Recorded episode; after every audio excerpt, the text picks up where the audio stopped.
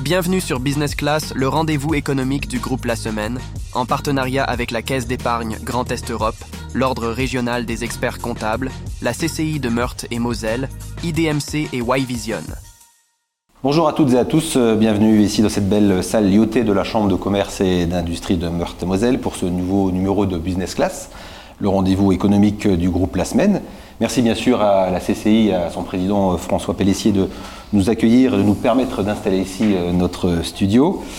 Je salue les autres partenaires, la Caisse d'épargne Grand Est Europe, l'Ordre régional des experts comptables et notre dernier partenaire IDMC. Chaque mois, nous avons le, plaisir euh, d'interviewer devant vous une personnalité du monde économique et pas seulement des chefs d'entreprise euh, sur son parcours, ses projets, ses défis. Et le public présent en fin d'émission peut poser des questions s'il le souhaite. Cette interview est réalisée grâce aux moyens techniques de Wise Vision parce que euh, l'émission sera évidemment diffusée sur le site de la semaine et sur ses réseaux. Elle fera également l'objet d'un retour de notre hebdomadaire daté de jeudi prochain et dans le mensuel Éco Grand Est pour ce sixième euh, numéro de Business Class. Nous avons le plaisir d'avoir à nos côtés Hélène Boulanger, présidente de l'Université de Lorraine. Bonjour Hélène Boulanger. Bonjour. Tout va bien, vous êtes bien installé Parfait. tous mes voeux, parce que nous sommes euh, encore de janvier. à vous aussi. voilà. Euh, je l'ai dit, donc vous êtes présidente de l'Université de Lorraine, vous avez été élu au printemps 2022, donc bientôt, bientôt deux ans, bientôt la mi-mandat, parce que ce sont des, si je ne m'abuse, le mandat de, président d'université de 5 ans, donc pas encore, le, pas encore la, la mi-mandat. Euh, avant d'évoquer ces deux premières euh, années, quelques questions euh, d'actualité. Et la première est d'ordre, j'allais dire, personnel, puisque le, 31 décembre, à la lecture du journal officiel, on apprenait que vous étiez élevé au grade de chevalier de la Légion d'honneur. ça fait quoi de, s'apprêter à, recevoir la Légion d'honneur? C'est très bizarre, enfin bizarre, surprenant je crois que la première personne que j'ai prévenue, c'est ma mère, et sa première réaction, c'est de dire, mais quand je pense comme tu nous as... Euh, euh, alors je vais pas reprendre ces termes parce que euh, c'était pas très, très correct, mais comme tu nous as compliqué la vie quand tu étais jeune, et de te voir maintenant avec la Légion d'honneur, c'est tout à fait surprenant. Voilà, ça l'est aussi pour moi. Euh, je, pense que cette Légion d'honneur, c'est autant celle de l'université que la mienne, et euh, je, souhaite, enfin, je n'ai pas eu l'occasion de m'exprimer sur le sujet, mais euh, je la partage avec tous les collègues avec lesquels je travaille, tous les collègues de l'université de Lorraine en général, parce que c'est une reconnaissance aussi du poids et de l'importance de l'établissement dans le paysage français. Donc vous allez vous apprêter à organiser, parce que c'est comme ça que ça se passe, la fameuse cérémonie. Euh, Alors ça, n'est pas la priorité immédiate. Oui, j'imagine, j'imagine. Euh, mais oui, euh, on va organiser cela dans, les mois qui viennent, avec toujours beaucoup de sérénité, de l'ouverture, et pour marquer quelque chose que je considère euh, comme étant un acte qui m'engage encore davantage. C'est-à-dire ça, ça vient euh, euh, peut-être renforcer les exigences que je peux avoir vis-à-vis de moi-même. Je, n'ose pas même plus répéter les mots que ma mère m'a dit au téléphone, tellement ça me semble aujourd'hui inapproprié de m'exprimer de cette manière-là. En tout cas, voilà, félicitations. Et on vous adresse nos, sincères félicitations. Autre question, là du tout, du coup évidemment moins personnelle, mais d'actualité. Nous sommes actuellement, on vient de, d'avoir un, nouveau euh, Premier ministre. Gabriel Attal a été nommé par le, président de la République. Les premiers ministres, les premiers ministres ont été désignés. Euh, pas de changement a priori, euh, enfin a priori c'est sûr, pour l'enseignement supérieur et, la recherche. Sylvie Retailleau a, été a été reconduite dans, ses fonctions. J'imagine que vous n'allez pas dire du mal de votre ministre de tutelle, mais c'est... Surtout que c'est elle qui m'a donné la Légion d'honneur, donc c'est voilà, donc en plus, c'était alors, voilà, c'était dans le quota, j'allais dire, du, ministre du ministère de l'Enseignement supérieur et de la Recherche. Donc c'est de la stabilité, donc plutôt une bonne, une bonne chose, j'imagine, euh, dans le, monde de l'université une, très bonne chose. J'ai déjà en premier lieu énormément d'estime pour Sylvie Retailleau, euh, qui est quelqu'un euh, dont je, partage les valeurs et dont je partage aussi une vision extrêmement ambitieuse pour l'enseignement supérieur et la recherche en France.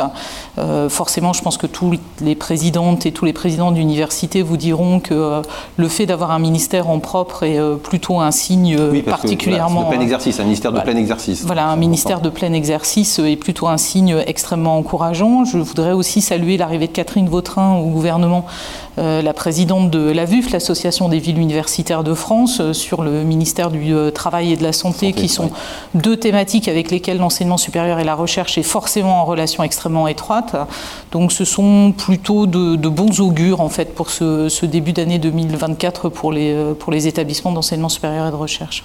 Quels sont les, grands chantiers que, que, la ministre va devoir poursuivre, parce que c'est des chantiers qu'elle a déjà entamés. Pour vous, quels sont ceux qui vous semblent prioritaires pour, euh, pour l'université et pour l'université de Lorraine? Il y a déjà toute la poursuite de ce qui avait été engagé par euh, sa prédécessrice euh, Frédéric Vidal avec la loi de programmation sur la recherche, parce qu'on a des enjeux en termes d'attractivité qui sont énormes.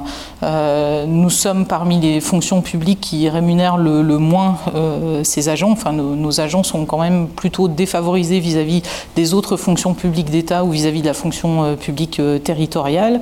Et un des objectifs de la LPR, c'est de, euh, bah, de, permettre d'offrir des conditions salariales, des conditions de travail qui soient suffisamment attractives pour qu'on puisse continuer à émarger dans le concert des grandes nations euh, de la recherche notamment. Donc il y a ce premier enjeu-là. Il y a un autre enjeu sur euh, lequel elle travaille et pour lequel le site Lorrain, avec l'université et ses partenaires, les organismes nationaux de recherche, l'hôpital universitaire, sont aussi engagés. c'est ce qui est résumé sous le mot simplification, mais qui va bien au-delà, c'est euh, la redéfinition du paysage de la recherche en France, avec une redéfinition du rôle des organismes nationaux, euh, du rôle des universités, et ça va aussi probablement avoir des conséquences euh, assez importantes sur la relation ou la coopération ou la qualité des coopérations entre hôpitaux universitaires et, et universités. Et puis enfin, dernier volet, et ça n'est pas le moindre, c'est celui de la vie étudiante. Il y a un chantier de reconfiguration, de reformatage du système de bourse dont on voit bien qu'il n'est plus vraiment adapté à la situation euh, actuelle. Euh, il a totalement euh, explosé en fait hein, dans son fonctionnement en raison de l'inflation, qui a provoqué tout un tas de mécanismes qui ont abouti au fait de le rendre totalement obsolète. Mais ça fait quand même plusieurs années qu'on se dit qu'il est temps de le revoir, ce système de bourse, et ce travail est engagé, et je pense que ça fait partie de, ses priorités. Alors maintenant, il serait beaucoup mieux placé que moi pour parler de ses priorités de, mandat, il aura sans doute l'occasion de le faire de le faire. On abordera sur quelques thématiques qu'on abordera au cours de, l'entretien. Je reste encore quelques minutes sur quelques instants sur euh, ce remaniement euh, ministériel avant que les, ministres soient nommés, il y avait quelques rumeurs qui, couraient euh, ici ou là, comme souvent, et on avait, on avait entendu dire la possibilité de, revenir sous un même ministère, euh, éducation nationale et enseignement supérieur. Donc finalement, ce n'est pas le cas, mais c'est plutôt euh, éducation nationale et sport. Mais je ne sais pas si vous aviez entendu aussi ce, son de cloche-là. Est-ce que, là on fait un peu de politique fiction, parce que là on en est, c'est pas vraiment la, réalité, mais que... Disons qu'il y a eu plusieurs cathédrales qui ont fait sonner l'Angélus pendant plusieurs, plusieurs jours d'affilée le nombre de cloches qu'on a pu entendre sur ces questions Est-ce que c'était une bonne solution ou une mauvaise solution de regrouper sous euh, un même ministère, sous un grand euh, super ministère, éducation nationale et enseignement supérieur? Chaque solution a ses avantages et ses inconvénients. L'avantage d'un ministère euh, groupé enseignement supérieur et éducation nationale, c'est un ministère dont le poids politique est supérieur à un ministère de l'enseignement supérieur et de la recherche isolé. et en même temps, il y a un risque de dilution des questions de l'enseignement supérieur et de la recherche qui vont avec le fait d'être à l'intérieur d'un ministère de, taille beaucoup plus importante. Donc il y a à chaque fois des avantages et des inconvénients. Il faut en jouer. Moi, je pense que, étant donné ce qui se joue aujourd'hui du côté de l'enseignement supérieur et de la recherche, euh, les enjeux qui sont devant nous, euh, le, ce qu'on peut appeler une forme de décrochage, en tout cas de difficulté du positionnement de la France dans le grand concert des nations de recherche, avec l'émergence de grosses forces du côté euh, asiatique, bien évidemment, le fait de pouvoir traiter de manière euh, autonome et focaliser ces questions-là me, paraît me paraît plutôt être quelque chose de positif aujourd'hui. Donc euh, la stabilité, c'est une bonne chose, et un ministère de plein exercice, c'est une bonne chose pour résumer. Euh, voilà. Aujourd'hui, oui. Aujourd'hui, oui. On va parler d'attractivité, on va parler de la concurrence dans le monde de la recherche et universitaire aussi au niveau international. avant de. Encore une autre question un peu, non pas politique, mais C'était un rapport de la, Cour des comptes qui est, sorti il y a quelques jours sur les 35 heures dans le monde de l'université. J'imagine que voilà, vous, l'avez lu, ou en tout cas vous avez eu un résumé de, cette, de, ce, rapport de la Cour des comptes, qui, stipule que, a priori, dans les universités françaises, eh bien, les, 35 heures ne, sont pas appliquées, qu'on est plutôt aux 32 heures. Euh, et que donc ça représente, selon le rapport de la Cour des comptes, près de 10 millions d'heures non travaillées en 2022 sur l'ensemble des universités françaises, soit l'équivalent de, de 6 000, de ETP. Euh, alors première question, alors expliquez-nous comment ça fonctionne, sans être trop technique peut-être, mais pour, pour expliquer à, ceux qui nous, qui nous regardent, 35 euh, heures ou pas 35 heures dans, à l'UL, à l'Université de Lorraine? À, l'Université de Lorraine, nous sommes à 35 heures. Il y a simplement, avec la Cour des comptes, un désaccord sur la comptabilisation ah. de quelques jours. Ça, n'est pas nouveau, mais... Euh, Est-ce que c'est pas nouveau? La Cour des comptes dit voilà, ils ont ça déjà... pas nouveau que nous ne sommes pas d'accord ah, avec la Cour des comptes sur ce sujet. Euh, je passe sur le fait qu'une euh, partie de l'université de Lorraine est sous régime concordataire, donc on appelle. Plus, hein, voilà, les choses. C'est euh, ce qui effectivement, ne simplifie pas les choses. Mais euh, grosso modo, on est quand même dans le rapport de la Cour des comptes et dans les tableaux identifiés comme étant un établissement, euh, même avec ces différences de comptabilisation euh, plutôt très proches de la cible. Nous, réglementairement, la manière dont on comptabilise les choses, on est bien à 35 heures. je rappelle aussi que, et c'est un peu ce que pointe aussi la Cour des comptes dans ses conclusions, on ne peut pas avancer sur ces questions du temps de travail si on n'avance pas en parallèle sur des questions de rémunération et de régime indemnitaire. Euh, qui sont extrêmement défavorables dans les, dans les établissements. Euh, aujourd'hui, les arguments dont on euh, dispose, et bon, ça nous amènerait peut-être sur un échange beaucoup plus long que cela, mais le rapport au travail est en train de se modifier. Le seul argument que nous avons à offrir en termes d'attractivité, ce sont les conditions de travail, les possibles modularités du temps de travail, l'ouverture du télétravail, la capacité peut-être, il y a un établissement ex-Marseille Université qui est expérimente aujourd'hui euh, la semaine de 4 jours. Voilà, ce sont ces évolutions en fait euh, de euh, qualité du contexte de travail qui font qui ne sont pas propres à l'université, mais qui, traversent notre société actuellement et chez les chefs d'entreprise, ils sont confrontés aussi. Donc effectivement, c'est logique que l'UL y soit aussi confronté. Voilà, vu de là où je me situe, en plus la comptabilisation du temps de travail me paraît être un petit peu dépassé parce que pour moi, l'évaluation du travail n'est pas une évaluation comptable. C'est pas parce que vous avez travaillé 35 heures que euh, c'est merveilleux, que tout est fait. On, on, devrait avoir une évaluation par le résultat en fonction de ce qui est attendu de chaque agent et pas sur le nombre d'heures passées derrière un bureau. C'est euh, avoir ce type d'approche en fait euh, encourage des formes de présentéisme, encourage aussi par effet d'entraînement des formes de surinvestissement qui génèrent de la souffrance au travail aussi in fine.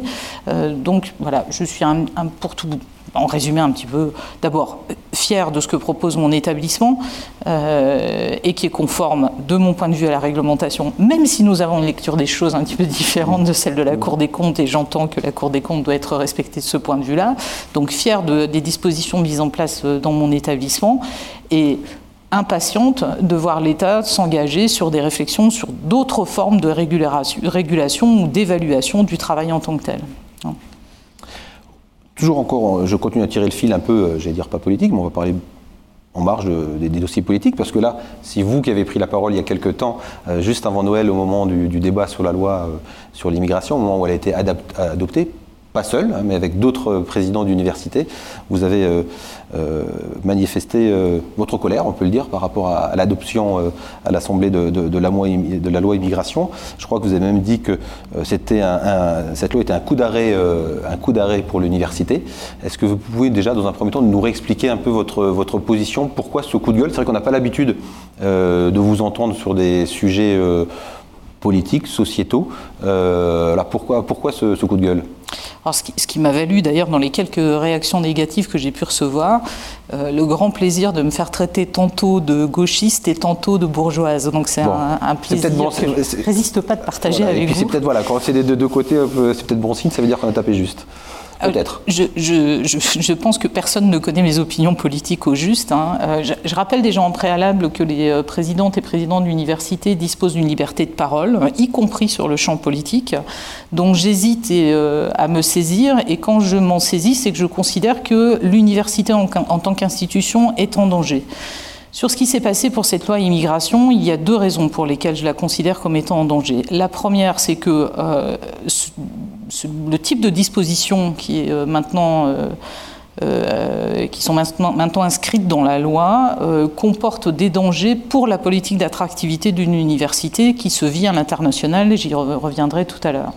Le deuxième risque que je vois pour un établissement comme une université, euh, c'est la dégradation progressive du fonctionnement de notre démocratie étant entendu qu'une université dépend d'un régime de liberté qui est euh, protégé à l'intérieur d'une démocratie euh, fonctionnant de manière euh, satisfaisante, et que si jamais ce régime de liberté tend à réduire, à ce moment-là, l'exercice, enfin le fonctionnement des universités en tant que tel est, est, mis en danger. Ce sont les deux raisons pour lesquelles je suis intervenue de là où je suis pour euh, euh, signaler déjà le, l'incompréhension finalement qui a été la mienne devant euh, des ajustements sur un texte aussi important réalisé sans qu'il y ait de débat à l'Assemblée nationale, sans qu'il y ait finalement de véritables débats parlementaires euh, à part au Sénat, avec des insertions de dispositions qui euh, visiblement ont été pensées par des personnes qui ne connaissent pas le sujet dont ils sont en train de, de parler et qui emportent avec elles des risques extrêmement contre-productifs pour les universités en plus de re-questionner finalement des fondements euh, de la Constitution et de la République française, euh, ce re-questionnement s'étant fait dans des conditions qui pour moi ne sont pas euh, acceptables. Voilà. J'ai eu le sentiment sur le moment, et c'est un sentiment qui pour moi relativement bien confirmé, qu'on a là des ajustements qui se font sur la base de tactiques politiciennes et qui ne prennent pas en compte le sens de l'intérêt général et n'emporte pas en fait euh, ce qui devrait, à mon sens, euh, nourrir le fonctionnement de nos, institutions démocratiques. Maintenant, la loi elle est votée, le Conseil constitutionnel va travailler dessus.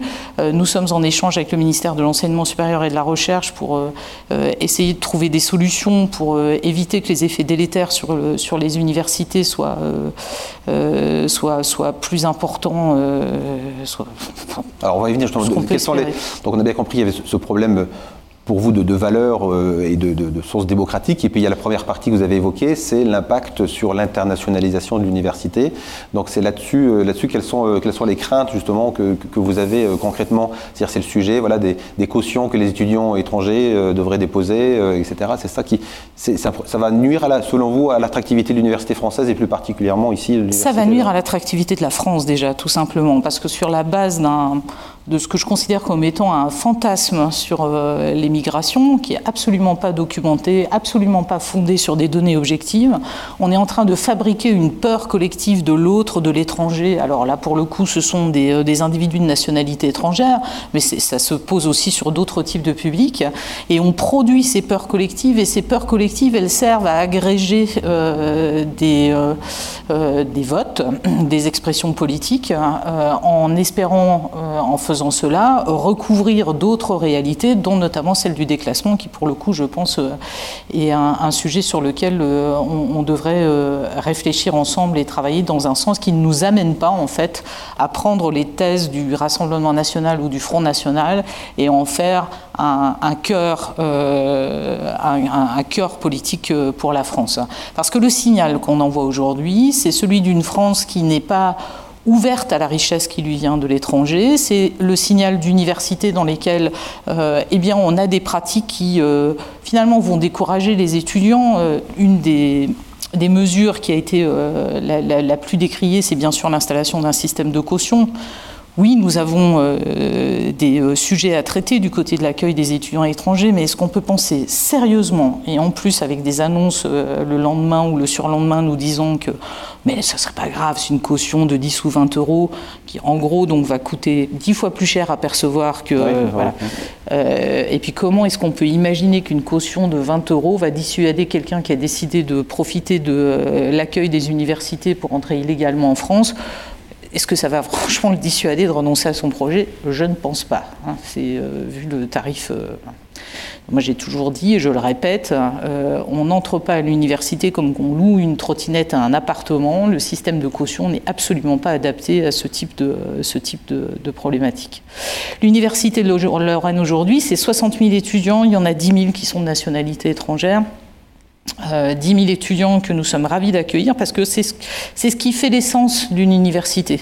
Une université qui n'existe pas à l'international, qui n'a pas une partie de ses chercheurs, ses enseignants, ses enseignants-chercheurs qui viennent de l'étranger ça ne ressemble à pas grand-chose. Une université dans laquelle il n'y a pas des brassages de population aussi vastes que possible, tous horizons sociaux, tous horizons euh, géographiques, ne peut pas euh, accomplir ses missions. C'est tout simplement parce qu'une université, elle vit du brassage des populations, des idées, elle se nourrit de euh, cette richesse, hein, de cette variété qui se retrouve en son sein. On ne peut pas travailler en vase clos. Un bon chercheur chez nous, c'est quelqu'un qui a passé un bon moment de sa carrière dans un laboratoire à l'étranger pour découvrir d'autres méthodes, d'autres façons de travailler, d'autres idées, qui vient les réimporter, les recroiser avec ce qu'il va trouver dans nos laboratoires. C'est pareil pour les étudiants. Ces étudiants que nous accueillons, 10 000 étudiants aujourd'hui en Lorraine, ce sont 10 000 ambassadeurs potentiels pour euh, la Lorraine. Ce sont aussi des centaines d'employés potentiels pour une industrie, pour une économie dont on sait qu'elle aura à faire face d'ici quelques années à un phénomène de décroissance démographique non négligeable. Ça va être de plus en plus difficile de trouver des jeunes de nationalité française euh, pour occuper des emplois. Donc cette euh, histoire de préférence nationale, pour moi, n'a vraiment aucun sens. Elle, elle, est bâtie sur le mythe euh, que euh, la France est beaucoup plus attractive que d'autres pays européens, ce qui n'est pas le cas. Quand on regarde les données, ça n'est absolument pas le cas. Euh, et sur le mythe aussi que l'on choisirait la France pour pouvoir bénéficier du système d'aide sociale et pouvoir donc se la couler douce, entre guillemets, sur les frais aux frais du contribuable français. C'est un fantasme qui est entretenu sur la base d'intérêts et d'intentions politiques et je me permets de le regretter personnellement très fortement. On a bien compris que c'est très fortement. Je, je crois que c'est un combat de conviction. Je, on le, le sent bien. Je pense franchement que la France mérite mieux. Alors, je l'ai dit, on ne nous entend pas souvent sur ce registre-là. Euh, Est-ce à dire que euh, à l'avenir, euh, sur d'autres sujets, mais qui, qui, reviennent, qui sont en lien avec ces, ces sujets-là, vous vous interdisez pas, j'imagine, de prendre de nouveau la parole, de, de tirer la, la sonnette d'alarme euh, en tant que président d'université, euh, si d'aventure il y avait un risque de, de, de, de victoire du Rassemblement national euh, C'est ma liberté, c'est ma prérogative, elle est protégée par la loi et par la Constitution, mais comme il est maintenant question de changer la Constitution, puisque le Conseil constitutionnel pourrait être amené à changer la loi, qui sait ce que nous réserve l'avenir. Et quand on prend ce genre de, paroles, vous avez, vous avez évoqué quelques réactions euh, que, que, vous avez dû subir, mais est-ce qu'on se fait taper sur les doigts à un moment donné? Est-ce qu'au-delà des réactions qu'on peut avoir, j'imagine, enfin, je sais pas, sur les réseaux sociaux ou autres, mais ça, on, on va vite passer là-dessus, mais est-ce qu'il y a des responsables politiques ou, autres qui, euh, qui sont émus de votre prise de position? Non, pas du non. tout. Euh, je reçois des, euh, des, euh, courriers individuels euh, d'émotions à la fois très positives et parfois négatives, voire très négatives. pour tout vous dire, le rapport, ça doit être une vingtaine de messages positifs pour un message négatif. je comprends que ça puisse interroger parce que je n'ai pas du tout l'intention d'en user d'en abuser de cette liberté de parole, y compris liberté de parole politique. J'ai pas l'intention de me positionner sur tous les sujets qui arrivent dans l'espace public. Je ne suis pas intervenue au moment de la réforme des retraites, je ne suis pas ouais. intervenue à d'autres temps en fait du débat public. Euh, je suis vraiment intervenue là parce qu'il me semble qu'il y a une sonnette d'alarme à tirer et un appel en fait à la, la, conscience collective de ce qui est en train de se produire autour de nous. Euh, je ne suis pas sûre de, d'avoir des clés pour euh, essayer de lutter contre cela, mais je ne peux pas ne rien faire ou ne rien dire en faisant comme si tout était tout à fait normal et en limitant ma prise de parole à ce qui concerne exclusivement le champ des universités. Alors si on est sur ces sujets euh, sociétaux, je vais dire, euh, qui, peuvent agiter le pays et traverser notre société, euh, on a pu lire on a pu constater aussi que depuis l'attaque terroriste du, du, 7 octobre du, Hamas sur Israël certaines universités étaient traversées par des courants antisémite, antisionisme. Est-ce que c'est quelque chose que vous avez euh, constaté, qu'on a pu constater à, l'Université de Lorraine? Est-ce que ou c'est quelque chose qui vous inquiète? Est-ce que, voilà, que vous avez des signaux sur le sujet ou pas?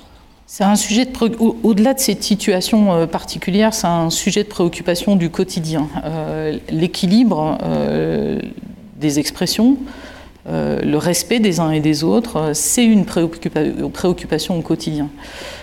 Trouver les bons mots, je pense, c'est bien de cela dont il s'agit, puisque les attaques du Hamas, les attaques terroristes du Hamas en Israël en octobre, on l'a bien vu, euh, ont provoqué d'énormes questionnements sur des mots. Est-ce que ce sont des attaques? Est-ce que c'est du terrorisme? Comment est-ce qu'on peut en parler?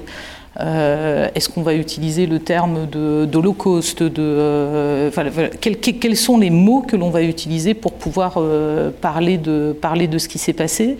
Et on se retrouve dans la même difficulté avec l'intervention d'Israël sur la bande de Gaza, où on sent bien qu'il y aurait quelque chose à exprimer, mais les, les mots que l'on va pouvoir utiliser sont difficiles à trouver. Et pourtant, les souffrances, elles existent, elles ne sont pas comparables, elles ne sont pas équivalentes, elles s'expriment dans différents registres, mais les, souffrances de ces populations-là, elles sont réelles. Nous avons des étudiants qui sont très sensibles à la cause palestinienne, nous avons des étudiants, et des personnels, j'aurais dû l'ajouter, des étudiants et des personnels qui sont très sensibles à la cause israélienne, nous avons des étudiants et des personnels qui sont concernés par tout un tas de causes diverses et variées. Comment on fait de l'université un espace qui reste un espace de liberté d'opinion, de liberté d'expression, qui respecte la liberté académique, qui est un point sur lequel je suis particulièrement euh, sensible, euh, sans en faire un espace qui devient un instrument au service des appels à la haine, enfin de tout ce qui fait qu'à un moment, on va franchir les limites de la liberté définies par la loi et aller se mettre euh, en dehors de la loi, justement. Et c'est un équilibre qui, je vous l'avoue, n'est pas toujours très facile à, trouver. Euh, pour l'Université de Lorraine, les mois qui viennent de s'écouler sont des mois relativement euh, sereins. Euh, mais ça implique beaucoup d'écoute, beaucoup de travail de proximité, de vigilance, de, vigilance, de questionnement permanent. Euh, nous avons parfois des comportements, mais pas forcément dans ce contexte-là particulier. L'antisémitisme est, présent, le racisme est présent, euh, le sexisme est présent également. Enfin, toutes les formes de discrimination et de haine de, l'autre sont présentes à l'université, comme elles le sont partout ailleurs dans la société, c'est bien normal. Donc cette vigilance au quotidien, elle est à la fois difficile à exercer, euh, mais en même temps particulièrement nécessaire pour préserver ce qu'est l'université.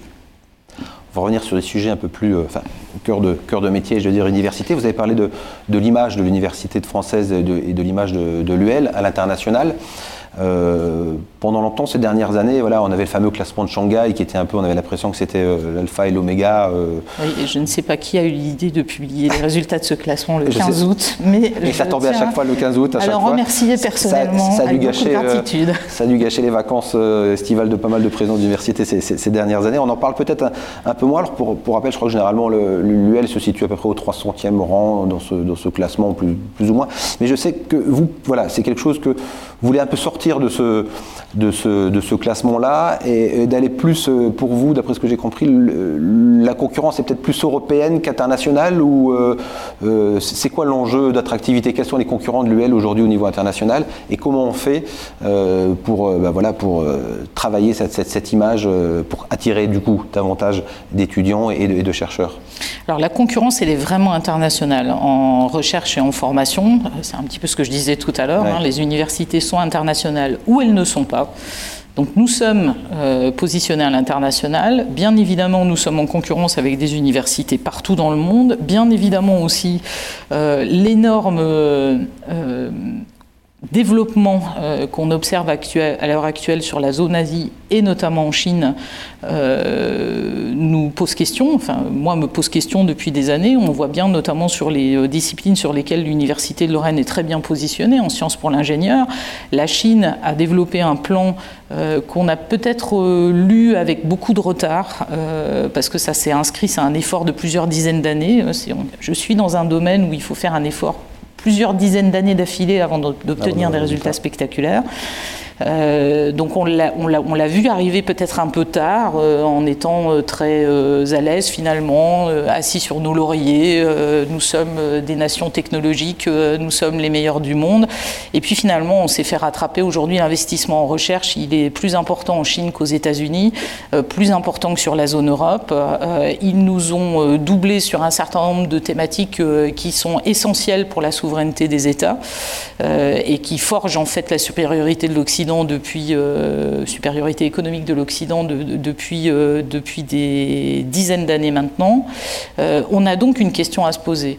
il me semble assez évident que l'Université de Lorraine, eu égard à ce qui est en train de se passer sur cette zone-là, de ce qui est en train d'arriver en Inde également, elle va forcément être amenée à reculer dans ses classements internationaux parce que nous avons une politique d'investissement en recherche euh, qui est au niveau européen, parce que pour moi c'est un sujet qui ne se traite pas du tout à l'échelle française, c'est vraiment un sujet à traiter à l'échelle européenne. On est en train de parler d'investissement dans la recherche et le développement qui sont des, volumes d'investissement beaucoup trop massifs pour euh, l'échelle euh, française. Donc c'est à cette échelle européenne que cela se joue et on est, à mon sens quand même, très en retard sur la capacité à le faire. Et ce retard découle bien évidemment de l'investissement public, mais découle aussi de l'investissement privé. Et pour qu'il y ait une recherche et un développement euh, efficace, il faut une meilleure coopération entre recherche publique et recherche privée, entre tous, les acteurs de la, recherche euh, et du développement. Euh, et on le voit, par exemple, sur un sujet comme l'intelligence artificielle, c'est cette articulation entre privé et public, cette euh, capacité à mobiliser chacun ses forces et à, tout mettre ensemble, en fait, pour obtenir un résultat probant qui fait aujourd'hui une différence majeure que nous ne parviendrons pas à, rattraper sur cette question-là, je pense. Ça serait dommage que l'Europe se limite en fait euh, sur ces sujets euh, technologiques qui sont essentiels pour sa souveraineté à des intentions en matière de régulation, euh, de réglementation. C'est évidemment très important qu'elle le fasse, hein, parce que souvent elle est d'ailleurs à peu près la seule à le faire où elle, ouvre la voie en cette matière. moi, je, rêve d'une Europe qui arrive à se construire avec cet objectif de souveraineté technologique et avec cet élan associant force privée forces publiques, tous dans la même direction. On peut encore, c'est pas trop tard, parce que vous dites voilà, qu'on a pris, on, s'est fait, voilà, on, s'est reposé un peu sur nos lauriers, on a pris un peu de retard. Est-ce que, euh, on le voit dans le domaine de l'intelligence artificielle, euh, où euh, l'Europe n'est pas spécialement en pointe, et ce sont plutôt les GAFAM, voire des, acteurs de d'Asie qui, avancent avec une force incroyable. Est-ce qu'on peut, est-ce qu'on peut mettre, c'est possible de mettre un coup d'accélérateur pour rattraper, ou alors c'est quoi la stratégie à adopter? Alors, le coup d'accélérateur, la recherche, elle est bien présente. Hein. On a de véritables pépites hein, sur ce domaine-là, comme euh, sur d'autres. Ce qui va nous manquer, c'est un peu ce que je disais, c'est l'alliance privée-publique, c'est-à-dire la capacité à passer à l'échelle industrielle avec une, force de frappe importante et une vitesse d'action tout aussi importante. Nous arrivons à faire... Euh, c'est un, peu ce qui caractérise aussi la France dans son développement, dans son innovation industrielle. On arrive à faire des, euh, euh, des objets extrêmement performants, mais qu'on n'arrive pas à passer à une échelle vraiment massive. La clé, elle est au niveau européen, mais la clé aujourd'hui, elle, elle, est plutôt du côté, pour moi, euh, de, de, la structuration des forces privées en Europe sur ce sujet. Et en Lorraine, comment ça se passe justement sur ce que c'est aussi de vos deux objectifs, de la relation entreprise-université Est-ce que euh, sur les deux dernières années, même si ça s'inscrit évidemment dans, le temps long, mais si on parlait tout à l'heure un peu de pas de bilan de, de et pour cause, mais euh, est-ce que euh, les, actions que vous avez menées vont commencer à apporter leurs fruits, l'accélération de, ce côté-là, le côté relation entreprise-université? Alors, je le disais tout à l'heure à propos de la Chine, mais toute proportion gardée, il faut des dizaines d'années hein, pour obtenir un résultat. Euh, les résultats que euh, mon équipe et moi nous obtenons aujourd'hui, alors bien évidemment, on y est un petit peu pour quelque chose parce qu'on travaille pour, euh, pour les obtenir, mais ce sont les fruits de ce que nos prédécesseurs en fait ont, semé. Et je rends hommage à tous les anciens présidents des universités de Lorraine parce que ce que nous avons aujourd'hui, c'est le fruit de ce qu'ils ont construit. Et c'est pour moi essentiel de le dire, un président d'université ou une présidente d'université, si brillante soit-elle ou si brillant soit-il, euh, quand il commence à travailler, il arrête 4 ou 5 ans plus tard. Euh, ce qu'il a effectué comme transformation en profondeur, ça ne sera pas visible au cours de mm. son mandat. C'est un peu un sujet qu'on a en commun probablement avec, les, hommes politiques mm. euh, de, de, ce point de vue. Donc ce travail de, de, fond, il est en route, il a été démarré avant moi, il va se poursuivre après moi. on est dans une région qui est la région Grand Est avec un euh, pourcentage du PIB investi en recherche et développement, que ce soit privé ou public, qui est assez sensiblement euh, inférieur à la cible de 3%, qui est la cible que nous essayons de nous donner euh, en Europe? ah, de mémoire, c'est un, mais je vais, je vais dire des bêtises, donc on est plutôt aux alentours de 1,7 je crois. Mais ah oui, donc il y a comme, enfin, l'écart est important. Quoi. Voilà, il y a un écart qui est de toute façon euh, relativement important, ce qui est lié à plusieurs, euh, plusieurs raisons. Une nouvelle fois, il y a le, la partie publique et la partie euh, privée également. On est aussi sur une région Grand Est avec des situations assez hétérogènes suivant les sillons dont, on, dont on va parler. Le sillon rhénan n'est pas tout à fait comparable au sillon, sillon lorrain par exemple ou au sillon mosellan. Euh, si on préfère utiliser cette appellation-là. Euh, dans ce contexte-là, l'Université de Lorraine, euh, je pense, a compris assez rapidement que son défi, c'était de nourrir le tissu économique qui l'entourait pour essayer de favoriser autant qu'elle le peut, parce que c'est pas tout à fait, enfin, le, travail d'une université, c'est pas de créer, de développer des entreprises, ce sont les industriels, les, les entrepreneurs qui le font, ça n'est pas nous, mais en tout cas de faire tout ce que nous pouvons pour essayer de faciliter ce développement parce que nous avons à faciliter la réinstallation de forces en recherche et développement privées euh, en proximité sur nos, sur nos, territoires. Nous avons à favoriser la réindustrialisation, nous avons à favoriser le développement de l'activité économique pour des raisons finalement assez évidentes. Une université, elle se nourrit de son territoire, elle nourrit son territoire, mais elle se nourrit aussi de son territoire. Si son territoire est en décroissance économique, l'université va automatiquement entrer dans, un, dans une séquence de décroissance.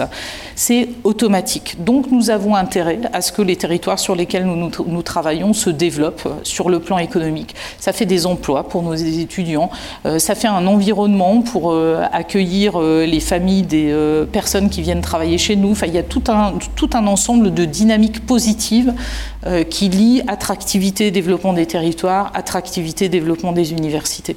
Et les entreprises, les chefs d'entreprise que vous rencontrez, parce que là vous êtes, j'imagine, très active et vous rencontrez certainement, euh, le regard change sur l'université ou pas? Ils comprennent qu'il y a possibilité de travailler avec, euh, les équipes de l'université Lorraine et leurs différentes composantes? Ou est-ce que c'est dur encore d'aller chercher des chefs d'entreprise pour travailler avec les universitaires? Alors, jamais pensé que c'était vraiment complètement dur. Ça dépend vraiment de, déjà du type d'entreprise auquel on s'adresse. Euh, le sujet de préoccupation que j'ai aujourd'hui, ce sont des entreprises de petite taille euh, pour lesquelles nous pourrions euh, apporter quelque chose et que nous avons du mal à identifier, à toucher. C'est tout ce qui motive en fait l'installation du pôle universitaire d'innovation, qui doit nous amener à mieux travailler avec nos partenaires, comme par exemple la CCI, bah, tout simplement parce que on est un réseau d'acteurs qui travaillons en proximité avec les, euh, entreprises. Euh, si peut-être que les, PME, ça leur fait peur. Autant un grand groupe qui est structuré, peut-être peut plus, euh, voilà, plus structuré pour travailler avec les différentes. je ne devrais pas dire ça parce que j'en suis la présidente, mais honnêtement, quand on regarde une université, c'est pas toujours très facile de comprendre comment ça marche. voilà, Je, je pense que tout le monde sera d'accord avec ça, même moi. Euh, donc tout ce qui va nous permettre en fait de travailler tous ensemble, tous les acteurs de l'écosystème d'innovation, pour apporter des solutions, essayer d'aider en fait des entreprises pour faire sauter des verrous technologiques, euh, lever des difficultés euh, passagères, les accompagner en fait dans des transitions qui vont devenir essentielles si elles veulent rester compétitives. et cet accompagnement-là, l'université ne peut pas le faire toute seule, mais en travaillant avec l'ensemble de ses partenaires, les organismes, les pôles de compétitivité, des chambres consulaires. Parce que c'est ça le sujet. Voilà, une PME, à qui elle s'adresse voilà, euh, euh, Une PME industrielle qui, euh, qui, qui, souhaite développer un, process, qui a une idée, qui, voudrait bien s'appuyer sur le potentiel de recherche locale, parce qu'il sait que ça existe, a entendu parler. Il va où? Il ne décroche pas son téléphone pour appeler Hélène Boulanger? Enfin, il peut. Il peut. il peut. Moi, je ne décroche pas quand je ne connais pas le numéro quand même. Euh, il, peut bien évidemment m'appeler, mais l'idée du pôle universitaire d'innovation, c'est que nous, l'ensemble des acteurs de l'écosystème d'innovation, se connaissent suffisamment bien pour que qui que soit l'acteur, la personne qui rentre en contact avec cette entreprise, elle puisse euh, lui trouver le bon interlocuteur et faciliter et fluidifier l'installation des coopérations. C'est ça l'idée du pôle universitaire d'innovation. Et au-delà de ça, concrètement, ça le, pôle universitaire d'innovation, il se concrétise de, quelle manière? Ça, c'est la, philosophie que vous avez expliquée, mais euh, euh, pour encore une fois, les, chefs d'entreprise ou autres, voilà, euh, ça, va, ça va se concrétiser de quelle, de quelle manière? Une seule équipe. par par amour des choses simples. C'est mon caractère vosgien qui ressort. En fait, j'ai horreur de créer de nouvelles structures ou de nouveaux machins euh, parce qu'il faut des moyens pour faire fonctionner la nouvelle structure. Il faut voilà. Euh, donc on part avec ce qui existe et simplement on fait travailler les gens ensemble. Quand ils travaillent ensemble, euh, on essaie de le faire dans un esprit de coopération et pas de compétition, mais vraiment un esprit de coopération, et de faire en sorte qu'on travaille tous avec la même idée, peu importe qui le fait. L'important, c'est que ce soit fait et bien fait.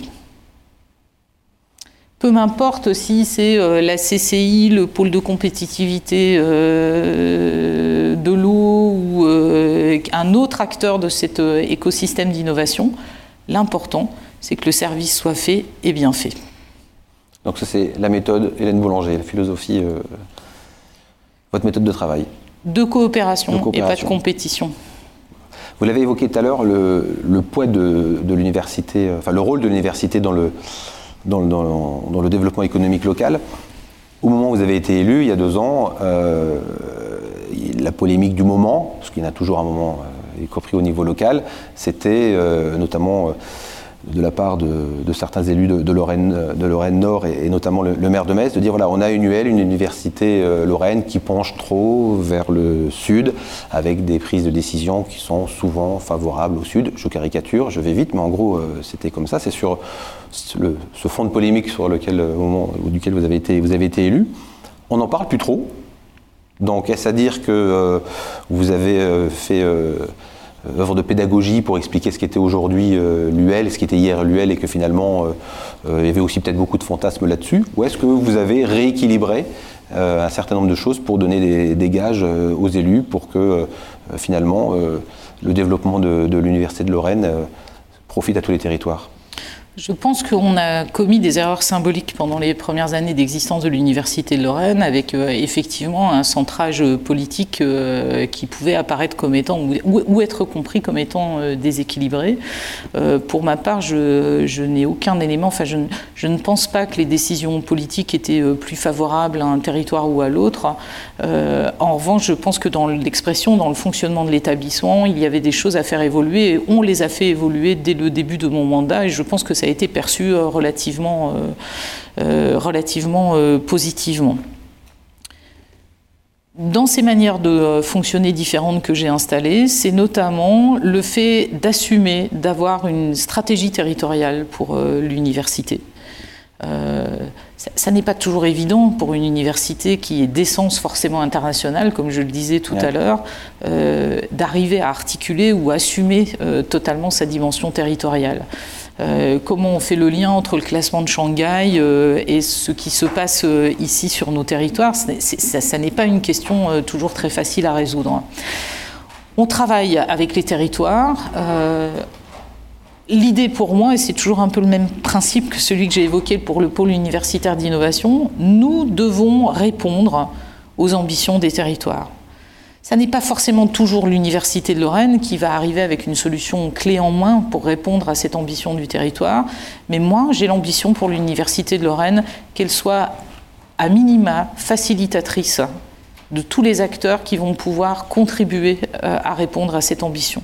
Peu importe qui le fait, pourvu que ça soit fait et bien fait. Et ça s'applique aussi sur ce registre-là. Donc nous mettons tout en œuvre pour servir ou pour faciliter la réalisation des ambitions des territoires euh, avec lesquels nous travaillons. Et nous essayons de renforcer la proximité de ce travail-là et j'espère que cela va produire des résultats, pas tellement dans euh, euh, les échos politiques ou médiatiques qu'il pourra y avoir de ce qui se fait ou de ce qui ne se fait pas. je reste assez prudente hein, sur le sujet, une polémique est toujours possible dès demain matin. pas tellement donc dans ce qui a donner à en voir euh, sur le plan politique ou sur le plan médiatique, mais dans les résultats que nous obtenons euh, au service du développement de nos territoires. C'est bien ça l'essentiel, et c'est extrêmement intéressant pour l'université, puisque comme je le disais tout à l'heure, l'université se nourrit de ces territoires euh, tout autant qu'elle essaie de les nourrir.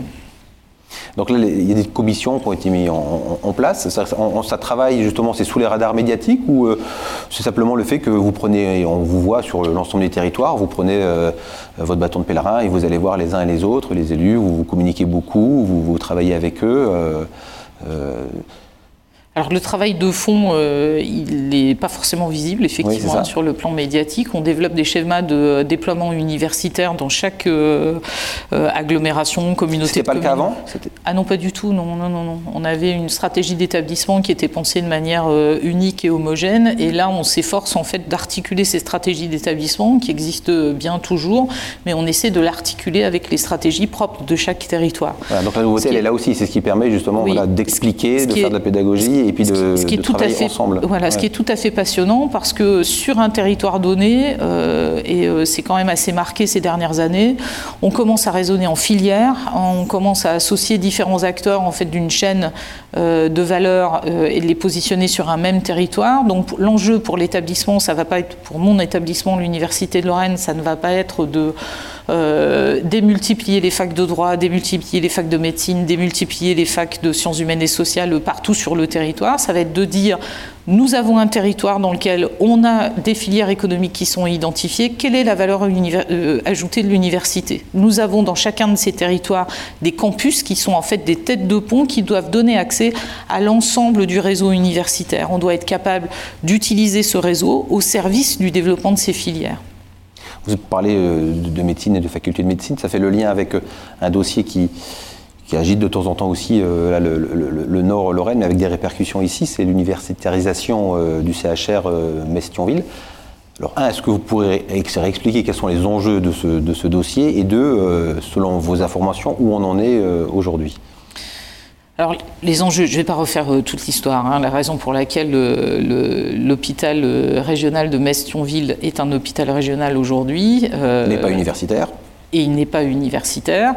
Euh, pour devenir un hôpital universitaire, il ne suffit pas de mettre un U sur la façade. Il y a un travail à réaliser. Nous avons eu une mission d'inspection euh, générale, hein, l'inspection générale de, euh, du ministère de la Santé et du ministère de l'Enseignement supérieur et de la Recherche.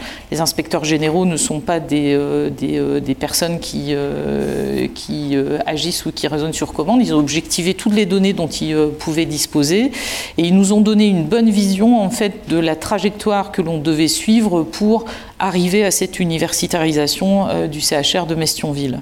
Là aussi, ici, pour l'université, il y a un intérêt particulier à augmenter en fait la surface euh, des hôpitaux universitaires avec lesquels elle collabore. Euh, il y a un intérêt en termes de formation, il y a un intérêt en termes de recherche, il y a un intérêt en termes d'innovation. Nous avons un hôpital régional à Mestionville qui est un hôpital régional de première qualité dans les soins fournis aux patients. Pardon. Euh, la question aujourd'hui, c'est comment on avance pour en faire un espace d'aussi bonne qualité en formation et en recherche pour en faire un hôpital universitaire. La réponse qui nous a été donnée par l'inspection générale, c'est de procéder à une universitarisation progressive, euh, discipline par discipline, euh, département par département, si vous préférez, ou service par service, euh, et puis engranger, accumuler les, accumuler les les transformations pour arriver à en faire un hôpital universitaire, ce qui nous amènerait en fait à une emprise pour l'Université de Lorraine dans ses coopérations avec des, institutions hospitalo-universitaires de premier plan premier plan, euh, visible à l'international également, ce qui n'est pas non plus euh, complètement négligeable. Pour y parvenir, il y a plusieurs conditions. Il faut que les acteurs soient engagés dans cette euh, démarche-là, les acteurs locaux, politiques, hôpitaux, universités, bien évidemment, l'agence régionale de santé, tout le monde est en ligne aujourd'hui. tout le monde est aligné. Tout le monde est aligné, tout le monde avance. Deuxième condition, il faut que l'État soutienne cette démarche. Euh, nous avons besoin de postes qu'on appelle des postes hospitalo-universitaires, qui sont des postes d'État, de fonctionnaires d'État, euh, créés euh, sous, un régime un peu particulier, mais je, ne vais pas rentrer dans les détails. Nous avons besoin de ces postes-là parce que le CHU de Nancy est déjà sous-encadré aujourd'hui. Donc si on prend les forces du CHU de Nancy pour les répartir sur l'ensemble de la Lorraine, on va avoir un désastre à Nancy et un désastre euh, à, à Metz et Thionville. Donc il faut des postes en plus. Il faut des postes en plus. Combien enfin, Est-ce qu'on peut avoir euh, Ce sont des dizaines de postes qui devront être redéployés, enfin, déployés sur un, créés, créés sur un temps long pour arriver à avoir une forme d'universitarisation qui ne soit pas contre-productive pour nos territoires. Un temps long, pour moi, c'est des dizaines d'années. Quand on parle d'un processus d'universitarisation, l'universitarisation en tant que telle du CHR de Mestionville pourrait aboutir dans une dizaine d'années, euh, donc relativement rapidement, mais l'effort à produire pour avoir un résultat, c'est-à-dire un hôpital universitaire qui répond aux grands standards internationaux sans faire décrocher euh, Nancy en même temps, c'est un effort à produire sur plusieurs dizaines d'années. Nous sommes déterminés à y parvenir et tant que nous travaillerons ensemble, nous aurons un message à porter vis-à-vis de l'État qui est un message convaincant, structurant. Oui, nous savons où nous allons et nous y allons tous ensemble. C'est pour moi la condition sine qua non pour y parvenir. Ces moyens euh, que nous ne pouvons obtenir que de l'État, puisqu'à un moment donné, même si les uns et les autres nous faisons des efforts en rajoutant des postes de contractuels, même si la région intervient, à un moment donné, pour installer cela dans la durée, il faut des postes de fonctionnaires d'État et c'est le, seul moyen pour un processus d'universitarisation d'y parvenir. Et puis enfin, dernier élément, qui est un élément quand même clé, il faut que les équipes médicales aient envie d'y aller. Ça n'est pas tout à fait euh, négligeable non plus. Donc voilà, pour moi, ce sont les trois conditions. La première condition, elle est pour moi remplie, on y travaille. Euh, la deuxième condition, plus on sera, voilà, l'État dépendra de notre capacité à maintenir cette cohésion et cette trajectoire commune euh, et cette détermination que nous portons euh, les uns et les autres. Et la troisième condition est celle bah, qui dépendra aussi des équipes avec lesquelles on, travaille pour voir quelles sont les envies et les appétences qui vont émerger. Qui vont émerger. On le disait tout à l'heure, deux ans de, mandat. Euh, dans une semaine. Un, an et demi, hein, je sais que. Ça va vite. C'était le printemps, c'est vrai. On est au mois de janvier, donc mois de janvier, les vœux la semaine prochaine, je crois, euh, vos vœux. Vous n'allez pas nous dévoiler euh, ce que vous allez les dire, mais quand même, votre feuille de route pour, pour 2024, que vous allez en parler certainement aux vœux, quelle est quelle est la feuille de route dans les grandes lignes pour, euh, pour Hélène Boulanger en, 2024 Alors nous avons nos, euh, euh, nos ambitions à porter en matière de recherche et de formation. je suis allée avec d'autres collègues lundi à Paris défendre un projet de cluster intelligence artificielle de niveau européen pour la région en Grand Est, qui est un, un projet porté par l'Université de Lorraine en partenariat avec l'Université de Strasbourg, les deux CHU, CNRS, INSERM, je vais en oublier et INRIA, bien évidemment, le porteur est, euh, est, un, est, un, chercheur de,